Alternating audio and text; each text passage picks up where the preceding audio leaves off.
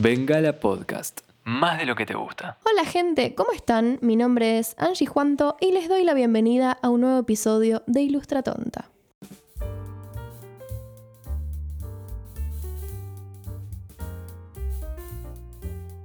Estamos cerca del final de la temporada, este es el episodio número 15.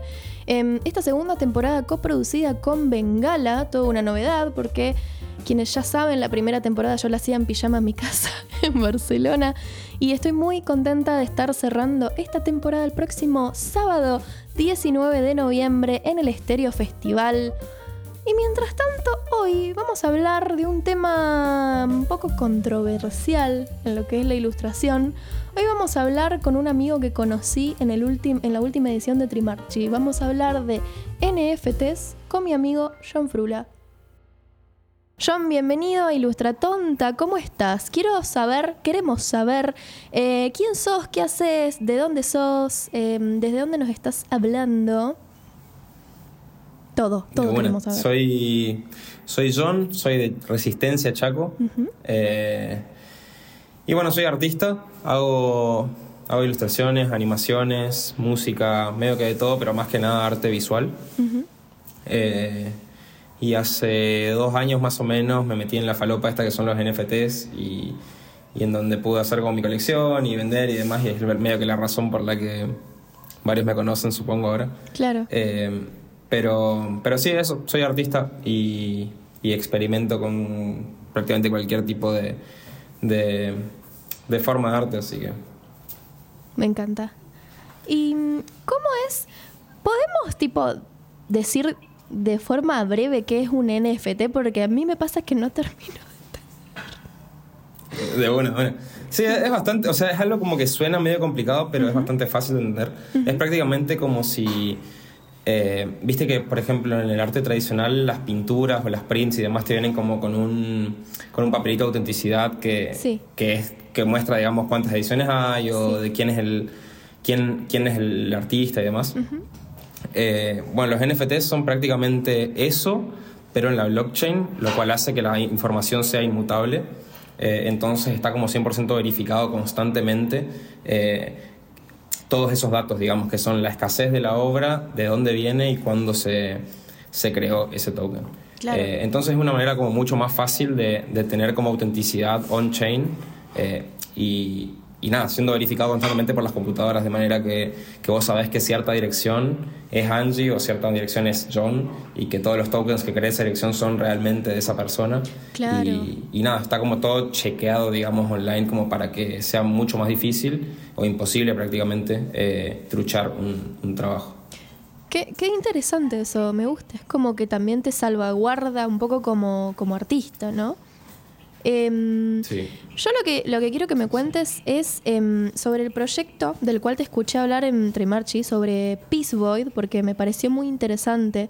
Em, quizás si me querés contar cómo fue que, descubriste los NFT, cómo te metiste, si, si fuiste con Peace Void directamente o probaste otras cosas. No, cuando recién descubrí, lo descubrí por, creo que fue en el medio de la pandemia, en 2020. Eh, vi que un artista que, que, sigo había minteado una pieza en Super que es como un mercado de NFTs como más cerrado, eh, más curado, digamos.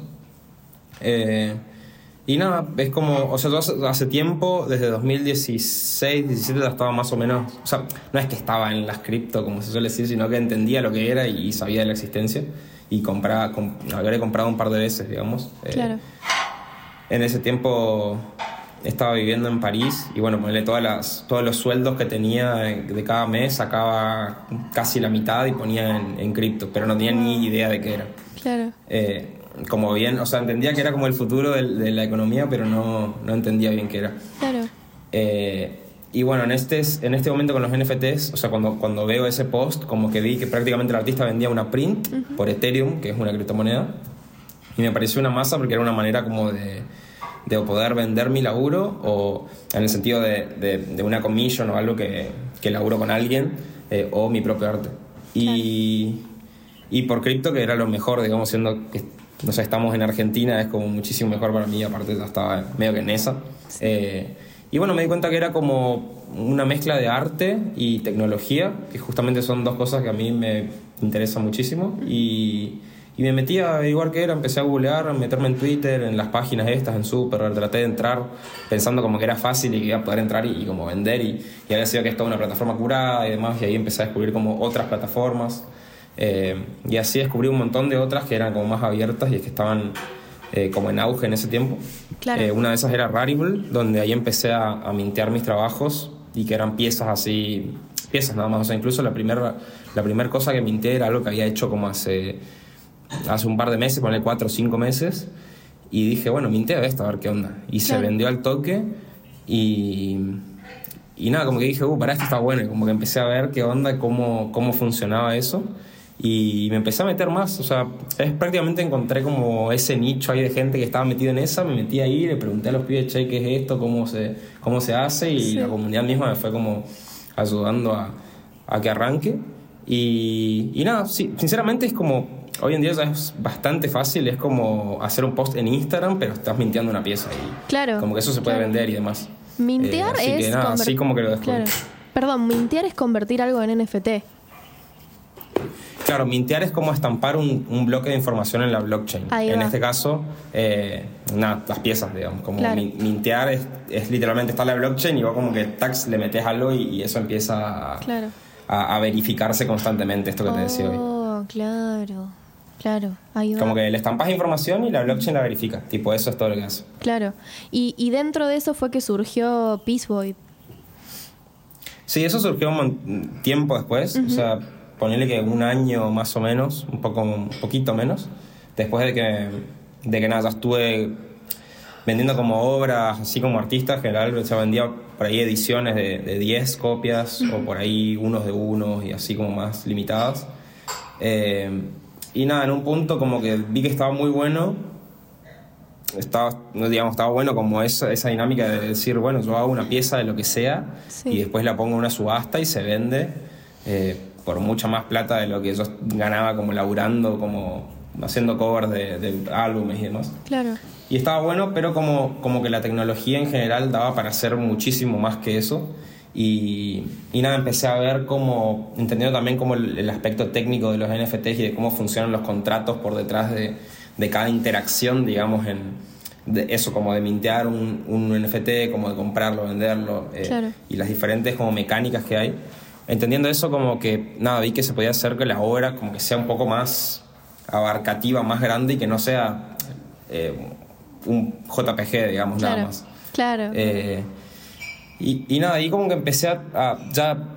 eh, antes me pasaba que tenía como un montón de ideas de cosas que por ahí nada que ver, como nada, quiero hacer una página que tenga como un montón de GIFs re loco para la gente que está re loca y quiere entrar a internet a ver falopa. Sí. Eh, quiero hacer como una página, quería hacer un chat de gente que, que sirva de trip sitter, digamos que es como, nada, cuando alguien está de hongo o algo así, eh, tenés como alguien al lado, o sea, si la estás pasando mal, como que tenés alguien que te puede como ayudar a, a nada, contenerte. Me Y como que quería hacer eso, como, como algo así, pero digital. Claro.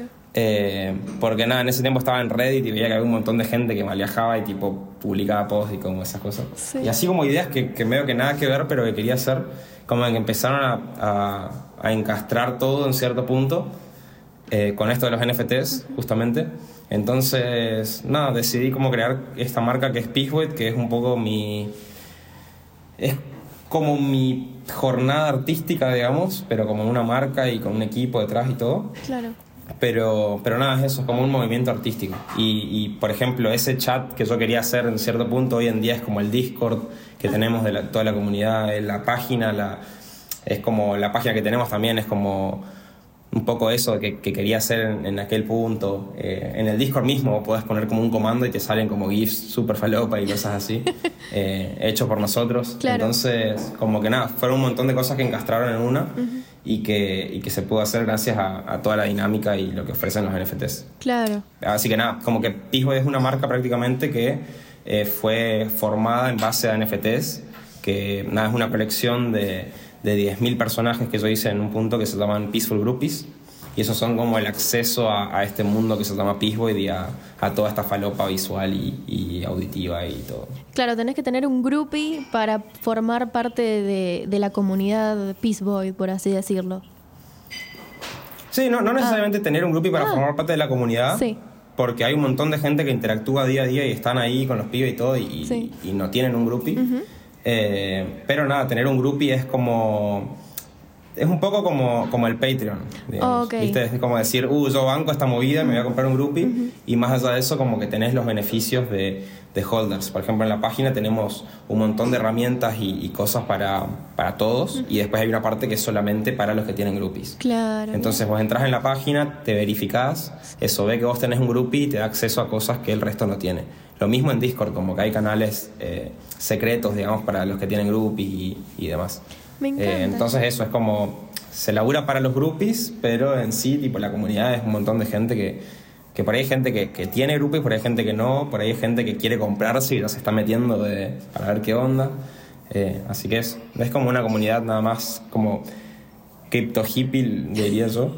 Eh, así que nada, se formó ahí una, una linda familia. Sí, sí. Em, cuando te escuché hablar en la, mm, en la charla de, de Nicolás Madoeri, em, esta charla que él hizo en Trimarchi sobre Web3, en la cual te invitó a vos y a otras personas, em, a mí me había llamado mucho la atención esto que vos habías dicho de cómo a través de los NFT se puede crear como una comunidad de artistas.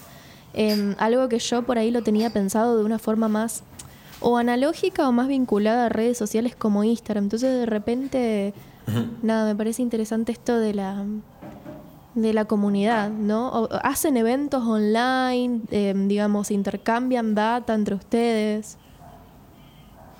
Sí, sí, sí, a full. O sea, a- a- también todo, en- entre toda esta falopa que yo digo que es como todo esto del metaverso, de la Web3, de los NFTs y demás, hay muchos metaversos diferentes que son como jueguitos, te diría, eh, donde eh, todo está construido por la comunidad. Entonces vos puedes tener una parcela en un, en un lugar y construir un groupie gigante si querés y- Claro. y, hacer un evento ahí adentro, poner una cosa así. Wow. Eh, y en, en ese tipo de, de- de plataformas hicimos varios eventos. Tenemos incluso una banda.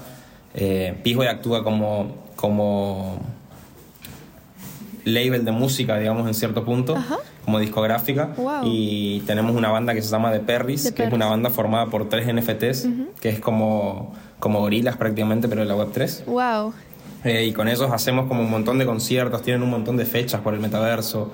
Ahora van a tocar en un festival súper gigante de, que, que te diría que es como el Coachella, el- la baluza del metaverso, Wow. que se llama Metaverse Music Festival. Eh, y nada, hay como un montón de, de movida que hacemos también. Eh, medio que parte de Peaceboy en sí es también Late GM, que es un programa que hacemos con Damián Cook eh, los miércoles eh, a las ocho y media. Hoy no hay, pero, pero lo hacemos casi siempre. Eh, donde también nos metemos a estos eventos y que como que metemos. No sé, hablamos de, de lo que sea y nos metemos un rato a escuchar los Perry, a estar con los pibes ahí en The Centerland, después salimos y, y nada. Como que hay un montón de, de canales diferentes en los que Peaceboy actúa como, como conector, diría, de, de todas estas comunidades diferentes, como de la música, el arte, eh, la gente que mira stream, la gente que juega a, a los metaversos, la gente que... ¿Entendés? Como una comunidad prácticamente... Claro, sí. Bueno, y, y con respecto a, tu trabajo como ilustrador dentro de, de Peace Boy, vos me dijiste esto de que son 10.000 groupies. O sea, que son 10.000 Sí. dibujos. Em, esto no lo dibujaste vos solo, es algo que, que dibujaron más personas. Hay, un- hay como varias personas atrás que, que dibujaron los groupies, ¿puede ser? No, los groupies los hice todos yo. Mierda. Eh, pero en sí no, no hice 10.000 dibujos, sino que lo que la manera de hacerlos es Sí. como haces los ojos, las bocas, los sombreros, la, lo que quieras, es como un poco armar un personaje. Porque eso también fue como, como el, el- la meta que tenía yo, era como armar un personaje icónico, como te digo, un, un Mickey Mouse o un gaturro, ponele, si querés irte por ahí. pero, y- pero que como que lo icónico no sea el- un personaje, sino como el como esa raza, te diría, no sé cómo, cómo Sí, explicártelo. sí, sí. pero cuestión que los groupies son un montón, pero es como cualquier cosa es un groupie, digamos. Claro. como- no sé, esto que, el- este cenicero es un groupie y es un groupie random, digamos, Claro. como cosas así. Eh, y eh, nada, haces todos los assets y después por computadora. Es como una colaboración con la computadora. Yo hago todos los dibujos, Sí. se los doy de comer a la computadora y la computadora me tira la cantidad que yo quiero, en este caso 10.000. Ah, los vas juntando como Eh, al azar. Y son todos diferentes. Claro, wow. Claro, claro.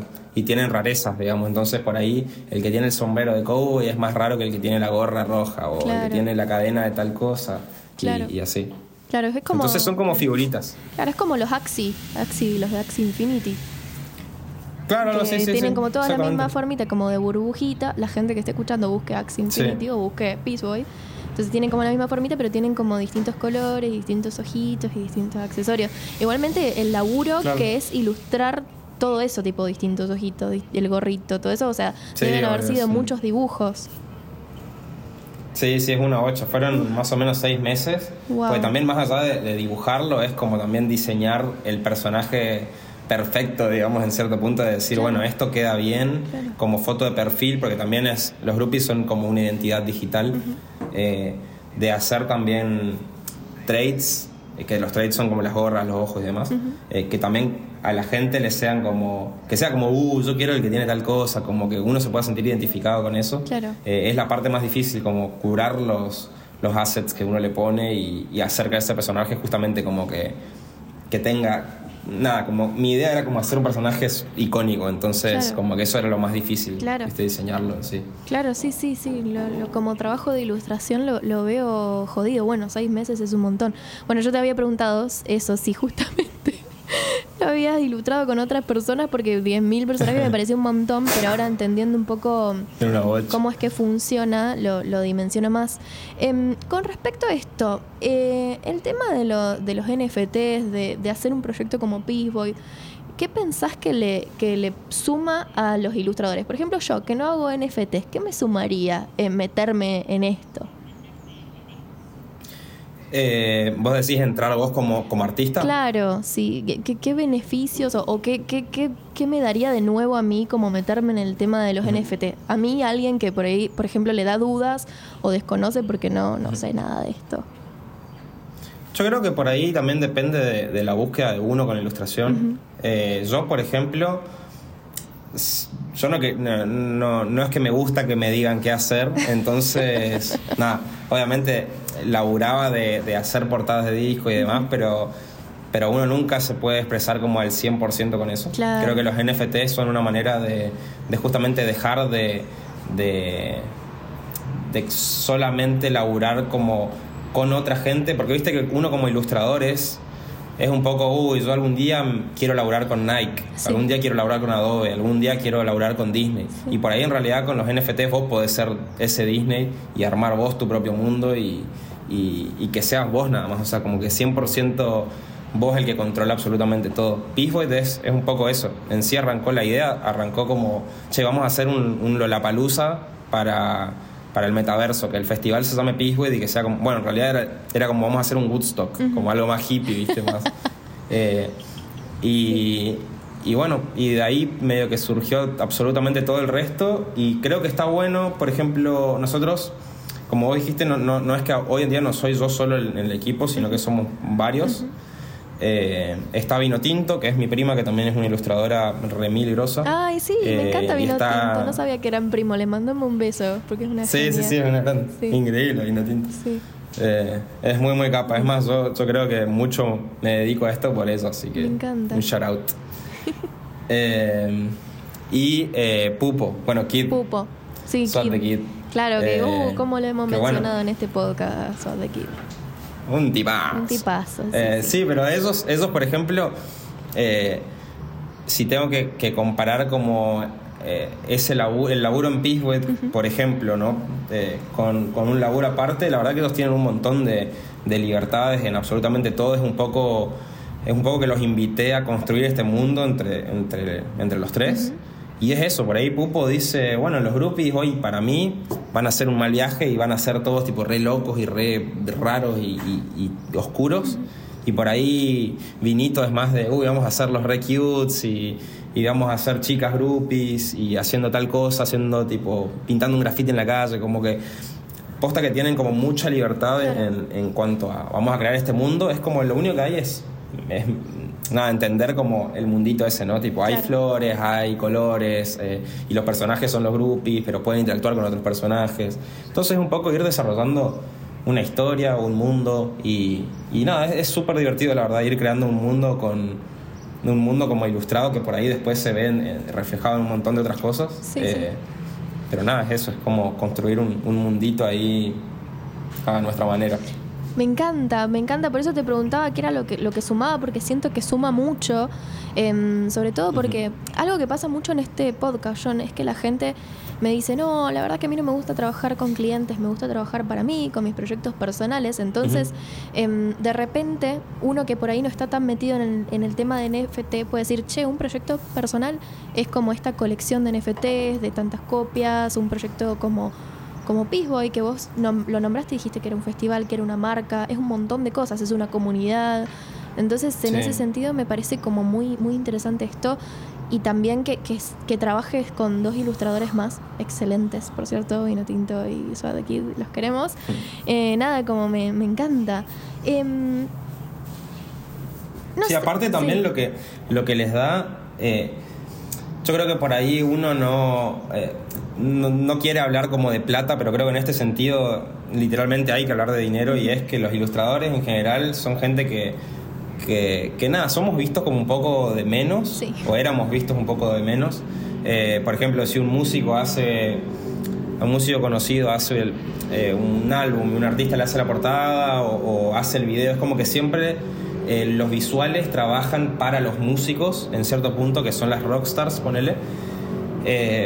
Y nada, hoy en día eso cambió un montón. Claro. Y, y los artistas visuales literalmente son rockstars. Hay un montón de gente súper conocida ahí afuera. Eh, y yo personalmente que, que me traté de, de buscar y laburar por todos lados eh, de, de lo que hago. Sí, Lo máximo que llegué a hacer como por laburos así fueron, no sé, ponerle mil dólares por hacer como siete videoclips animados. Después hacía portadas de música, que para mí era una bocha guita, ¿eh? Sí, pero sí. Como después hacía portadas, portadas de álbumes por 50 dólares, 80 dólares, y no tiene ni un sentido la diferencia que hay con, con, con la- el dinero que uno puede hacer vendiendo su propio arte. Yo el- Claro. la última pieza que vendí, que la que nada, la subí como en una subasta y, y se vendió como en 20 minutos. Eh, fueron creo que 5 mil y pico de dólares, que no tiene, o sea, es mucha la diferencia entre laburar para un cliente que te paguen 50 dólares y hacer lo que vos se te cante y que después se venda por 5 mil. wow. Eh, entonces me parece, más allá de que es una tecnología nueva y que es todo lo que sea nuevo vale la pena explorar, sí. Eh, me parece que es una oportunidad súper excelente para cualquier artista que quiera empezar a hacer absolutamente lo que sea y, y- y que nadie le diga qué hacer, digamos. Me encanta. Y hay algo que, que- que te quería contar, Sí. eh, que es también la manera en la que a mí me parece que, que muchos artistas pueden eh, dar a conocer su trabajo y- y a la vez como colaborar en estas cosas.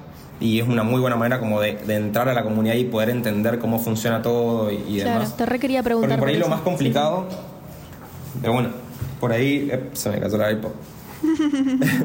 Eh, por ahí lo más, lo más complicado es cómo vender un NFT, ¿no? Porque Claro. eh, no es lo mismo que, que nada, buscar un laburo así por Reddit, ponerle y eh, te hacen una portada. Es como bastante más complicado como tener relevancia en el espacio.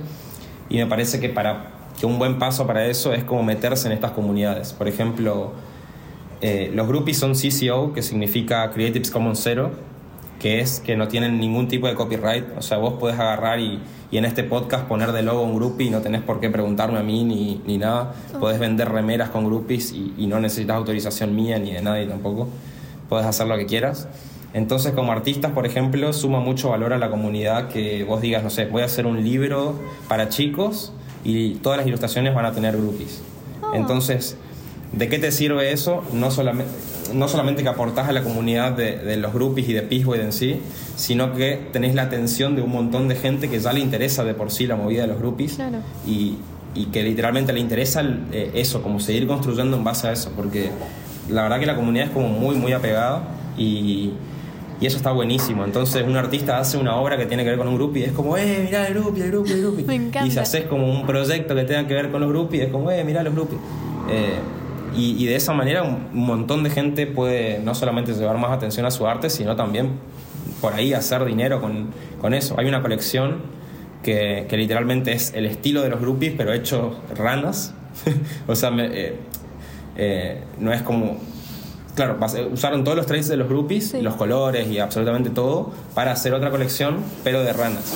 Me encanta. hicieron un millón y medio de dólares. O sea, yo como que lo, digo constantemente porque es, fíjense como que todo lo que se puede hacer, eh, como todas las maneras que hay de, de, poder encontrar como un lugar en el espacio de los NFTs es, es, es muy amplio, digamos, hay muchas, muchas formas. Sí, sí. Eh, no es solamente como vendiendo su arte, haciendo su proyecto por ahí. Eh, nada, es eso, es, es, todo tan nuevo que hay un espacio muy grande para experimentar y para, para descubrir cosas nuevas que, que nada, está buenísimo porque ya los NFT son una comunidad súper eh, unida y, y, en cada nicho, cada, cada como subcomunidad que hay ahí como Peaceboy también es como más gente apegada a eso y, y nada, eh, es un muy buen lugar para artistas, para coleccionistas y simplemente para gente que quiere conocer por ahí gente piola y, y compartir arte, compartir música y, demás. Es un poco eso, es una estética, un movimiento artístico. Eh, así que nada, Peacewood es, es, eso, es como un, un, bar virtual donde va gente piola no Me encanta, es como me habías dicho vos en el video que grabamos para, mm, para YouTube, que era como un trimarchi virtual, por así decirlo. Esa onda, sí, sí, sí. Em, esto, esto que me dijiste recién responde a una pregunta que hizo nuestro amigo Skinner Christian, eh, que es uno de los chicos productores de Bengala, que era, ¿se hace una moneda con eso? Yo creo que quedó respondido que sí. Igualmente nada, me imagino que también... Hay muchísima plata claro, en, hay plata. environment de la cripto. Así. Claro. Eh, ay, para, es como que esto es mucha data. Es como que ah, me viene un montón de preguntas. es mucha data. es que meterse en esa de los NFTs es mucha data. O sea, es. Por ahí, viste, la gente. Uno está acostumbrado a decir, uy, quiero entender algo, lo googleo y ya lo entendí. Por ahí los NFTs es un es una tecnología tan nueva que justamente es, es una curva de aprendizaje que lleva unas semanas, un par de días, claro. meses, según cuánto tiempo tipo estés ahí como... Claro, pero, pero siempre hay cosas nuevas para aprender así. Pero es tan libre y amable que siento que la información está ahí, que nadie te va como a... Eh, ¿Cómo decirlo? Como a escasear, o como que te va a decir, no, no te cuento, tenés que preguntarle tal, o tenés... Como que siento que Claro, claro, claro. Que hay una comunidad como súper amable y piola y como que si vos preguntas seguro te reinstruyen y te reayudan. Eh, no sé, eso me parece súper, súper, súper lindo. Y mm, yendo un poco a mm, las preguntas de la gente. Em, acá Bel me preguntó algo que dice, no entiendo nada de NFTs. Ayuda, ok. Dice, ¿qué plataformas usar? ¿Todas cobran tarifa por subir una obra?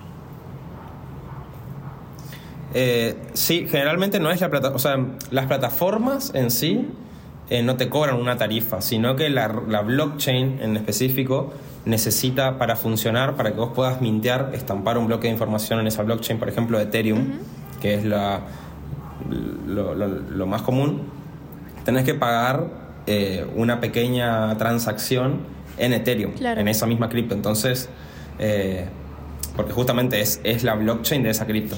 Entonces siempre sale plata mintear cada acción que uno hace prácticamente sale dinero. Comprar, eh, también tenés que pagar el extra de esa transacción. Todas las transacciones tienen, tienen eso. Entonces, mintear un NFT sale un poco de plata. Eh, por ejemplo, en OpenSea uno puede crear una colección y te cobran por la colección y después todas las obras que vos mintes son gratis. Pero cuando vos las listeas para, para venta, eh, ahí sí, hay que, hay que pagar de nuevo, digamos. Claro. Bueno, sí, pero después por ahí con lo que ganas terminas compensando, digamos, ¿no? No, obvio, sí. Eh, la verdad que no es mucho en comparación a lo que, a lo que uno vende generalmente. Y, también eso hace que, por ejemplo, las transacciones suelen ser, no sé, 5 dólares, ponele, 10 eh, dólares por ahí. Eh, entonces las piezas generalmente no se venden a 5 dólares. Claro. se venden un poco más caros porque ya una transacción sale 5 dólares. Entonces por ahí mínimo las venden a 50, 100 dólares. O sea, obviamente todo dependiendo de, la obra, la edición y el artista, pero sí, sí, sí, sí. Pero, pero sí, siempre hay que pagar. Me respondiendo a la pregunta, siempre hay que pagar una pequeña transacción en la moneda de la blockchain que vos estés usando. Claro. Bueno, tiene, tiene bastante sentido, de hecho. Em, una última pregunta te hago, que es medio polémica. Em, yo siento, desde que salió todo esto de los NFT y los artistas haciendo NFT, que se abrió como una grieta entre los artistas, porque hay un par que dicen, no, esto es maravilloso y me voy a volver millonario, qué sé yo, y hay un par que dicen, esto es, em, van a destruir al planeta con el tema del mintear cosas y qué sé yo, hijos de puta, como hay gente muy enojada. Em, ¿Qué onda sí, sí. esto de la, de la ecología y los NFT?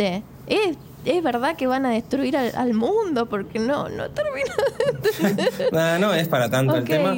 ¿Sabes cuál es el problema Sí. acá? Es que las blockchain, las cripto en general, son súper transparentes. Entonces, todas las transacciones de todas las wallets están ahí. Claro. Eh, si yo tengo tu dirección, yo puedo ver, digamos, cuál es tu balance, puedo ver las transacciones que hiciste. Es, es- es todo full transparente. Entonces, la gente puede ver absolutamente todo. Eh, pero, por ejemplo, la gente no tiene en cuenta que cada transacción de la tarjeta que hace es también eh, malo para el medio ambiente. Cada vez que te subí al colectivo es malo para el medio ambiente. O sea, es una cosa más Claro. que, que sí, por ahí, por ahí la verdad que, que, que es lo mismo. O sea, no, sinceramente no creo que los NFT sean un problema para el, para el mundo en ese sentido. Claro. Eh, y ahí ellos, digamos, para mí es como, si querés vivir de tu arte y te interesa, metete en esa y si no, no te metas. Yo sinceramente no, no nunca estuve como en ese en ningún lado de esos dos porque no me interesa que haya un lado u otro. Claro, total. si a la gente no le interesa todo bien, ¿viste? No, no, no estoy evangelizando a la gente a que se meta en los NFT. Eh, yo pasé a hacer tatuajes de 700 pesos a, a vender mi obra por internet y me parece fabuloso y me sirvió y me cambió la vida y por ahí un montón de gente lo hace y por ahí hay gente que no o gente que no quiere meterse en esa y todo bien. Bien, me gusta. Me gusta que dejemos esto como, bueno, es una opción más eh, para vender nuestras ilustraciones. Sobre todo lo que, lo que creo que lo que me queda más de esto de los NFT es que uno tiene como libertad de hacer lo que quiera. Es como un trabajo mucho más artístico donde vos podés como desarrollar Sí. tu obra y etcétera, crear comunidad. La verdad me parece muy interesante. Siento que, que aprendí muchas cosas en esta charla. Sí, obvio, para mí, para mí es literalmente una revolución artística y es algo que el día de mañana va a estar en, en los PDF de historia porque ya no van a ser libros. Olvida. Eh, pero van a estar, va a estar en un pedazo de la historia, digamos. Eh, y, y nada, eso también, eh, lo bueno, hay un montón de cosas que para mí son mucho más fáciles de hacer gracias a este ecosistema, como, como por ejemplo, si vos vendés tus obras eh, en un sistema tradicional, la verdad que no hay tanto contacto con, con un coleccionista, por ejemplo. Claro. Y, y en los NFTs es más como eso, es, es como, hey, loco, yo, yo a vos te soporteo porque me gusta lo que haces y, y tenés una relación un poco más directa con los coleccionistas, una relación diferente. Claro. Eh, de repente yo puedo decir, bueno, todos los que tienen mis obras les voy a dropear, que es como regalar eh, una obra de tantas ediciones. Entonces se las tiras automáticamente, digamos, y eso la tienen en la wallet. Ay, qué lindo. Eh, hay como muchas maneras como de interactuar con, con la gente que te sigue, con los coleccionistas y con otros artistas. Así que para mí tienen que darle una chance. Yay. Pero si no le dan una chance, no me interesa. Che, y para finalizar, em, igual nada, creo que esta, toda esta charla fue un ¿qué le dirías a alguien que no se anima? Pero ¿qué le dirías a alguien que no se anima a mm, poner sus ilustraciones como NFT? ¿Qué le dirías para que se anime? Para que se anime, eh, también depende de la, de la curiosidad de uno, me parece. Si uno es curioso, lo, suf- lo suficientemente curioso, se va a meter y va a probar. Eh, y si no, por ahí no forzarlo. Si, si realmente sentís que es como muy difícil meterte y, y- y por ahí no, no te interesa tanto como la tecnología de los NFT, no es necesario. Claro. Eh, pero si realmente querés meterte y, y te, te frena eso de, de hacer o publicar tu primera obra, eh, lo mejor es por ahí hacerte amigo de los artistas que están en esa, hablar con gente en Twitter, meterte ahí que hay un montón de data, que por ahí te hace sentir un poco más seguro también acerca de lo que sea que vas a mintear o, o de las ediciones, el precio, que por ahí viste es lo Claro. que lo que por ahí sí te puede te puede generar eso de uy no sé no me animo a poner una obra a 100 dólares Claro. o, o hacer una sola edición eh, así que nada ver cómo, cómo los artistas que ya mintearon sus obras y que ya están vendiendo lo hacen y, y- y ver qué estructura tienen y, y nada tratar de ver qué es lo mejor pero Pero es eso. Sin miedo. Tomar un poco de confianza con, con toda la data. Claro. Sin miedo. Me encanta. Bueno, gracias John, gracias por iluminarnos No, en no. el tema NFT. Em, te podemos seguir en arroba John Frula y también sigan a arroba Peaceboy para, eh, como es, entrar en toda esta comunidad de NFTs que está muy linda, que está muy linda. Yo lo estuve stalkeando obviamente para este episodio y nada, me encanta, me encanta tu trabajo, así que gracias. Pueden seguir a nuestro invitado en arroba John Frula, al proyecto Peacevoid en arroba Peacevoid, a Bengala en arroba Bengala Podcast y a mí en arroba angie.juanto. Este fue el episodio número 15 de Ilustra Tonta. Más les vale que si están en Rosario vengan al vivo, porque si no me voy a enojar. No, no, mentira, hagan lo que quieran. Los quiero mucho, eh, les mando un beso enorme y muchas gracias por habernos acompañado en esta segunda temporada. Bye. Hola Juan Carlos Chupapija. Lo podemos poner tipo al final del episodio, lo de Hola Juan Carlos Chupapija, gracias.